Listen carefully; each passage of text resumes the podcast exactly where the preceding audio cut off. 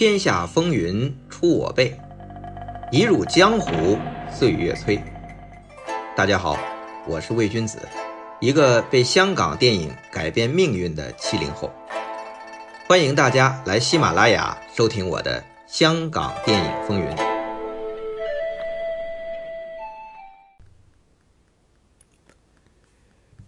上期啊，我预告说。下面要讲香港影坛最成功、最有名的 CP，狄江，也就是狄龙和江大卫。结果呢，就收到不少听众的留言，说迫不及待。但本期开始的时候啊，咱还是先把张彻的故事，咱先讲完啊。大家也别急，咱们善始善终吧。张彻的影坛风云已经讲到八十年代。接近尾声了。书归正传啊，话说张彻拍《上海滩十三太保》，本意啊是离开邵氏后啊，集结众弟子拍一部猛片为自己重新创业打下基础。谁料想啊，这部戏给他带来了非常大的麻烦，甚至惹上了官司。怎么回事呢？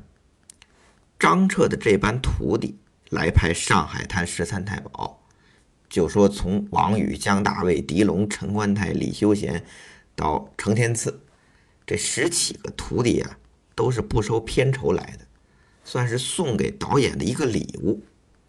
但这次制作和发行啊，是用张彻合作的其他公司来运作的。那据陈观泰回忆啊，说是黄卓汉的公司。黄卓汉可是香港、台湾非常有名的一个电影人，结果呢发生了纠纷，最终谈不拢，直接翻脸。那张彻他居然派人去冲印间把《上海滩十三太保》这部电影的底片给偷出来了，他偷出来又重复卖给了别人，这下呀就被原合作方告上了法庭。告上法庭就得被调查呀，最终的判的结果是判张彻败诉，面临官司，几乎啊就要进监狱了。这牢狱之灾谁给解了呢？还是他从政时期的老上司蒋经国出面，那他就让张彻直接离开了中国台湾。但是啊，因为官司输了呀。这部众弟子不收片酬拍的《上海滩十三太保》，张彻自己也没收到一分钱。那自此之后啊，张彻就再也没去过中国台湾了。但老话讲，东方不亮西方亮，失去了中国台湾市场，内地市场又向张彻张开了怀抱。这要感谢朱木朱三爷。说起朱穆啊，可能有些影迷不太熟悉，但在当年那是大名鼎鼎。简单来说，朱三爷非常好的演员，非常厉害的制片人和老板。他早期主要是和李汉祥搭档，李汉祥离开邵氏去中国台湾成立国联，就是朱木给他做副手，两人搭档。后来。李汉祥运作国联公司啊，就几近破产的时候，这朱木就先跑回了中国香港，以戴罪之身回了邵氏，主演了张彻导演的《快活林》。朱三爷是演蒋门神，那狄龙是演武松。那朱三爷这回啊，算是为李汉祥打了前站，为李汉祥重返邵氏是做了铺垫。那后来朱木。自己也开公司做导演，和老搭档李汉祥一直很密切。但到八十年代初的时候，就出现分水岭了。李汉祥接到邀请，人家要回祖国内地拍戏，那朱木就说了：“老李，咱们这么多年交情了，你这回回内地拍戏，你得带上我呀。”结果李汉祥怎么说呀？人家叫我回去，可没叫你啊。朱三爷这气呀，黑老李，你这么做可有点过河拆桥。你以为我自己没路吗？于是朱三爷自己铺路回内地拍戏。他成立的这佳民公司啊，拍的这几部戏，在八十年代可是引起了巨大的反响。第一部这反响一般，但是却是我童年时代的经典回忆。第一部是请邵氏出来的导演华山执导的《少林寺俗家弟子》，主演是范冬雨。那第二部厉害了，徐晓明执导的《木棉袈裟》。捧红了于荣光和徐向东。这徐小明啊，后来还为朱三爷又拍了一部叫《海市蜃楼》，也非常成功。那有一部大家最熟悉的电影，也是朱三爷的公司运作的，就是《秦俑》。内地上映的时候叫《古今大战秦俑情》，程晓东导演，张艺谋、巩俐主演，那也是朱三爷的佳民公司出品啊。所以说啊。要说在内地的市场成绩和影响力，朱木搞的电影可比你李汉祥要厉害。那在这期间，可能也是为了和李汉祥较劲，朱木啊就邀请张彻，嘿，这李汉祥在邵氏当年的对头，来中国内地了，拍了部电影，就是《大上海一九三七》。这张彻回上海，这一晃多少年了？要知道，张彻在解放前可是做过上海的文化官员。这回回到故里，他决心重启炉灶，就从京剧院在内地啊寻觅自己的第六代弟子。于是，董志华、穆立新、杜聿明、徐小健这些被他收入麾下。拍《大上海一九三七》这期间啊，正是我们前国家领导人担任上海市长，为了支持拍戏，封了上海一条街给张彻拍。可惜啊，那天张导演起的有点晚，浪费了那一天宝贵的时间，惹得朱三爷的太太韩培珠啊非常不满。毕竟，作为制片人，人家费了多大劲才申请下来呀。您老愣是给浪费了，没起来，人家能不心疼吗？其实那个时候张彻呀也才六十出头，但身体已经很差了，已经不太适合拍戏了。说实话，那《大上海一九三七》在内地上映时啊，拷贝卖全国第一，算是张彻导演的最后一次辉煌。我二零一零年左右啊，曾经与韩培珠女士有过一饭之缘。他说：“虽然《大上海一九三七》在内地卖的不错，但是在其他地方完全不行。他自己也不喜欢，感觉张彻导演的拍法已经过时了，所以后来他们没有再合作。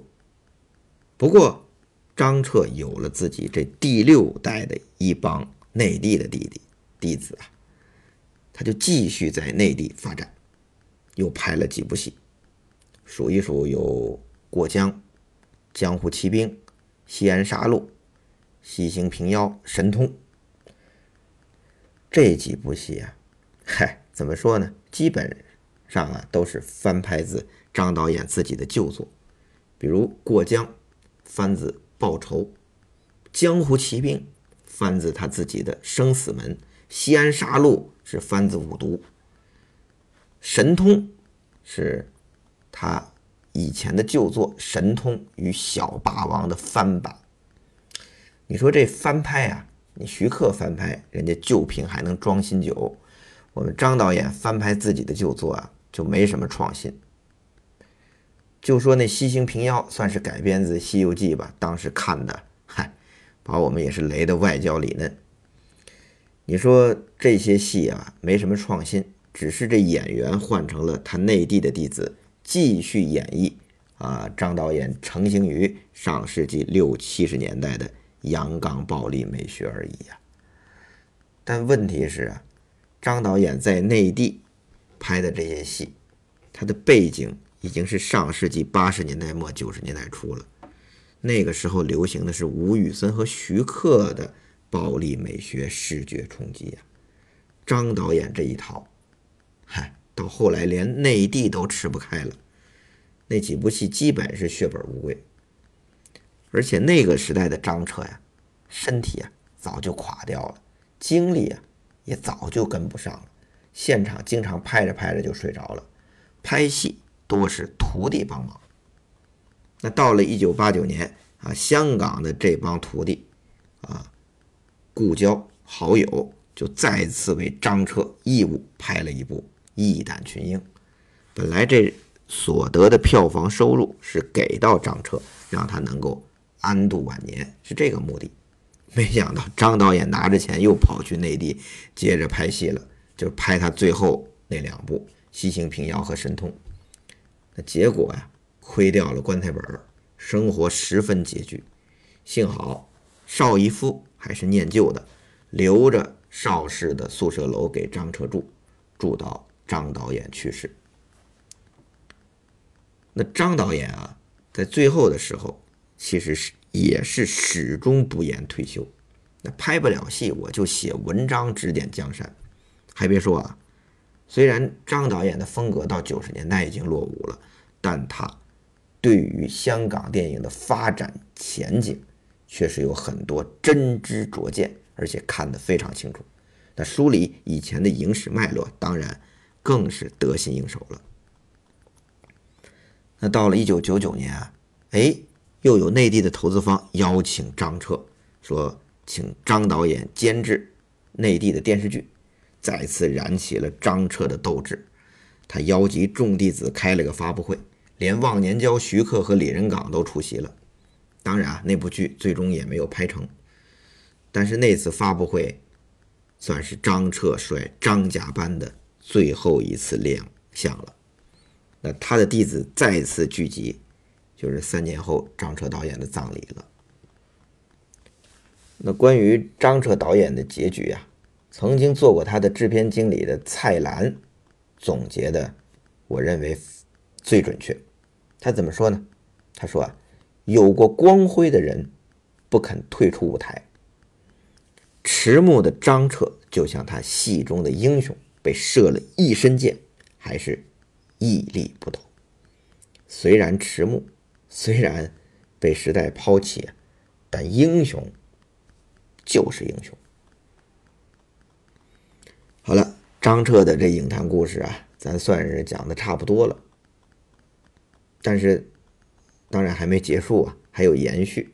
这个延续之一就是张彻导演打造的香港影坛最著名的一对双子星座啊，姜大卫和狄龙。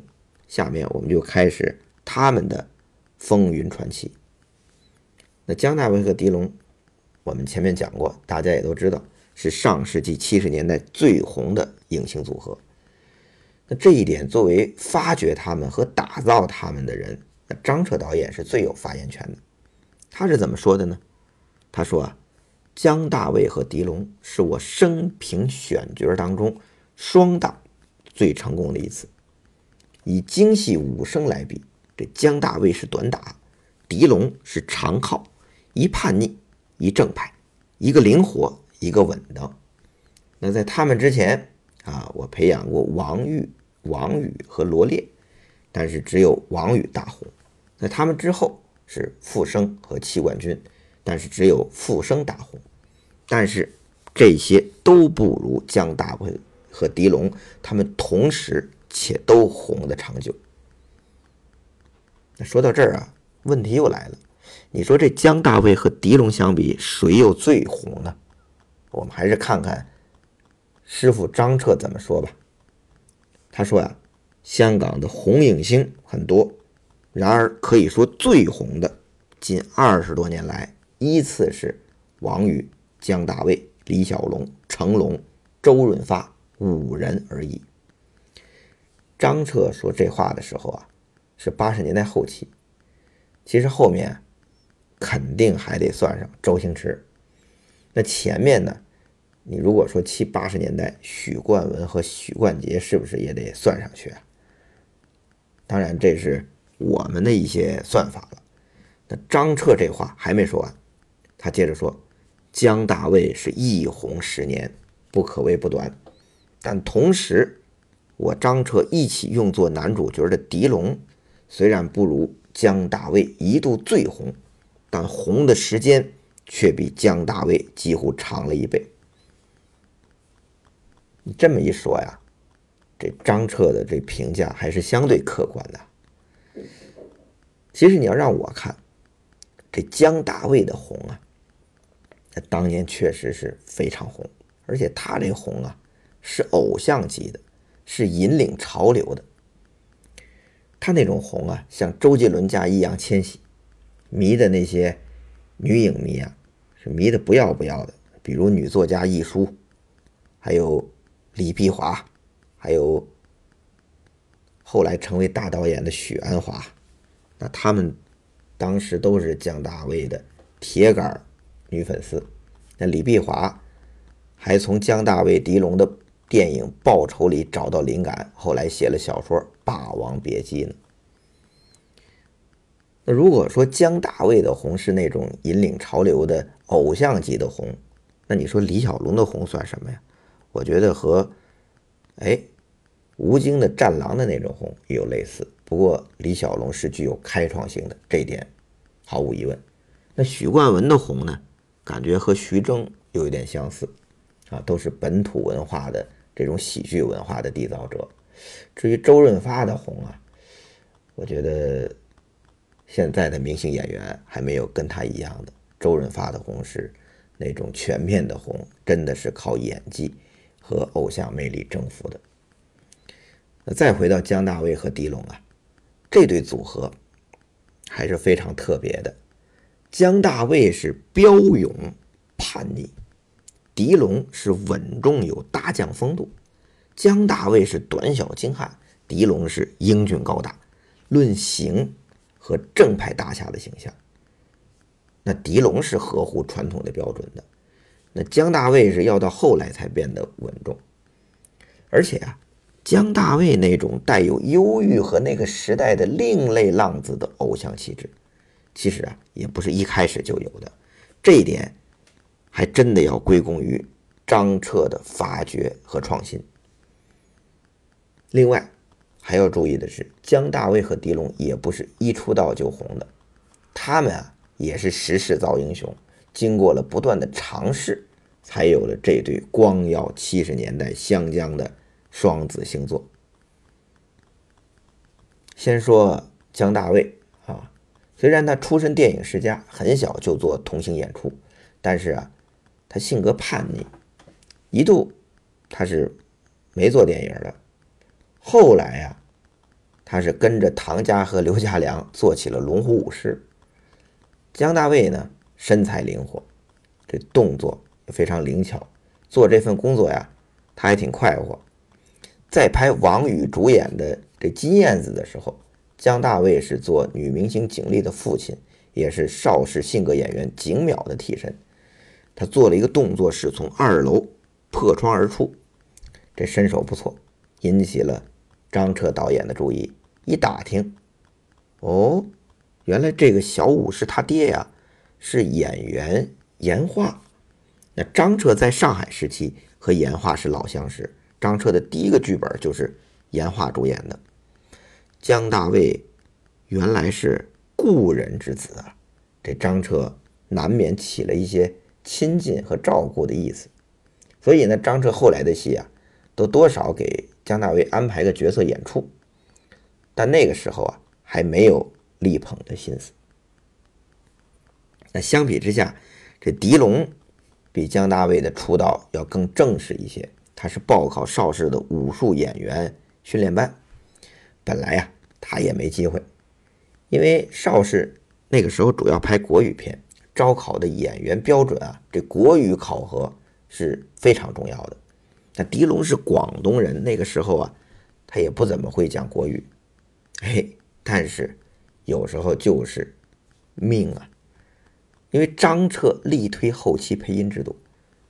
他那个时代开始放宽了招考招考的门槛儿，那狄龙的外形出色，那就被招进来了。但是啊，也是从小角色演起，比如《独臂刀王》，他有一场戏，有一句台词儿，啊，这一句台词儿呢，就是“这位姑娘快回去，这里很危险”，啊，虽然是后期配音，但是这句台词儿狄龙反复练习了很多遍，希望现场也能讲好国语，给导演留个好印象。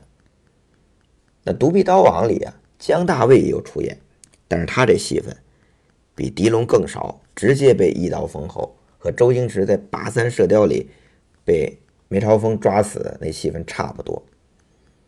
那个时候啊，是一九六八年。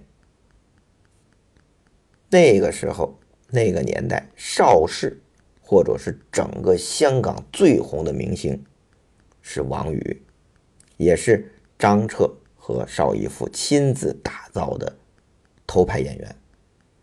但问题是啊，不久王宇登报宣布我离开邵氏，跑去中国台湾拍戏去了。他走的原因啊，我们后边再说。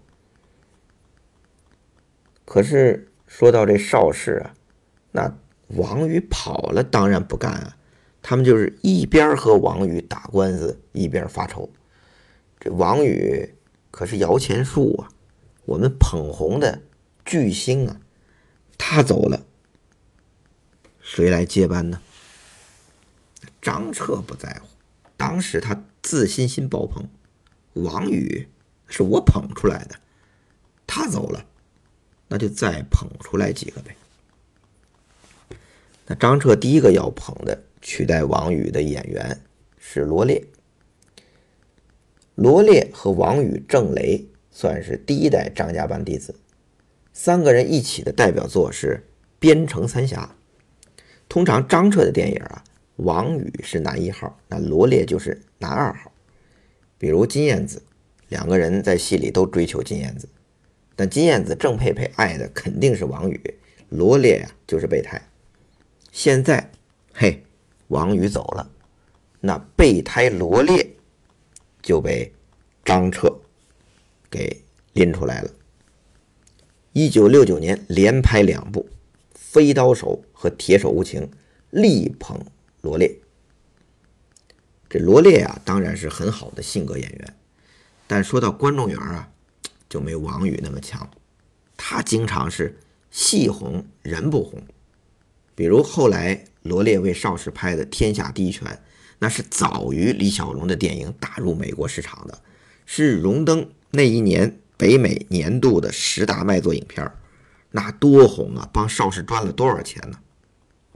但罗烈啊，这个男主角却没有像李小龙那样打入好莱坞。那张彻力捧他的这两部电影也是，都是好戏，尤其是《铁手无情》。《铁手无情》是张彻电影比较冷门的经典啊，徐克最喜欢的张彻电影之一。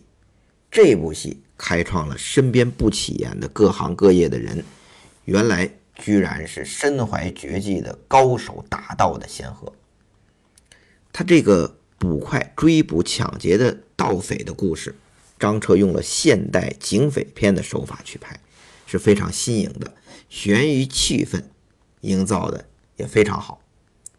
我觉得这部戏对温瑞安和古龙啊都应该有影响。那这部戏里还有一场，就是捕快和大盗为了不在善良的盲女面前暴露他们敌对的这种关系和身份。他们手里拿着兵刃，口中口中啊却彼此寒暄的对峙的这一场，被后来张彻的徒弟吴宇森导演的《喋血双雄》是全盘照抄，可见其经典啊。《铁手无情》啊，十年后被邵氏的桂志红又将这故事翻拍了，翻拍成的电影叫《万人斩》。这部戏的剧力、格局、深度又上了一个台阶儿，在当年是与徐克的《蝶变》一起被影评人所激赏的，所以啊，这《铁手无情》和《万人斩》，我都推荐大家有时间要去温故知新一下。那扯远了啊，再说回来，张彻啊力捧备胎罗列。连拍《飞刀手》《铁手无情》，虽然口碑不错，但两部票房啊都没过百万，跟王宇这步步过百万还是有差距。所以这捧罗列替王宇的策略不算成功。那怎么办呢？张彻啊，又将目光转向了挖掘新人这块儿。首先还是稳妥起见，啊，选了符合传统审美、英俊高大的狄龙，拍了一部《死角》，反响啊也还不错。那狄龙啊就成了种子选手了。但与此同时，在狄龙的《死角》和罗烈的《铁手无情》里出演重要角色的姜大卫。让张彻啊有了更加强烈的这种创作冲动，他决定力捧姜大卫，为他量身定做开戏。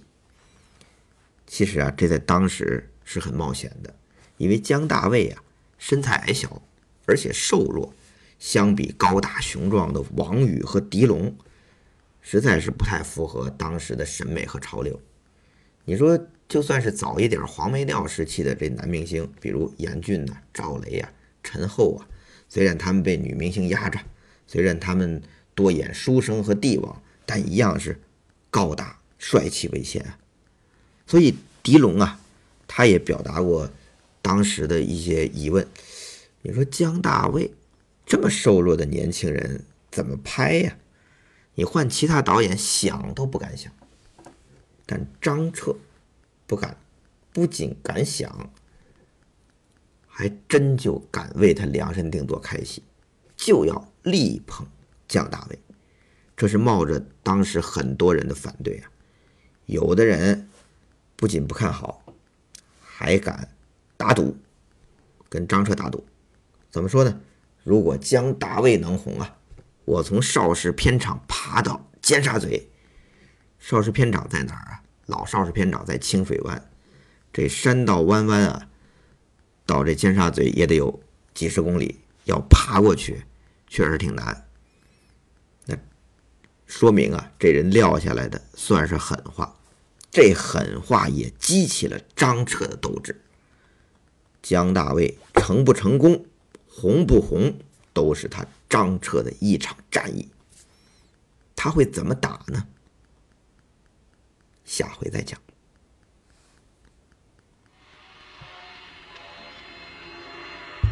这位小姐，快回去，这儿不是你来的地方。哦，你这个人倒很好心的。哎，躲开，躲开！啊！好，你是小妹花娘子，人家叫我千手王，霸王寨的八寨主。对了。看你这个人倒蛮好的，怎么这么凶啊？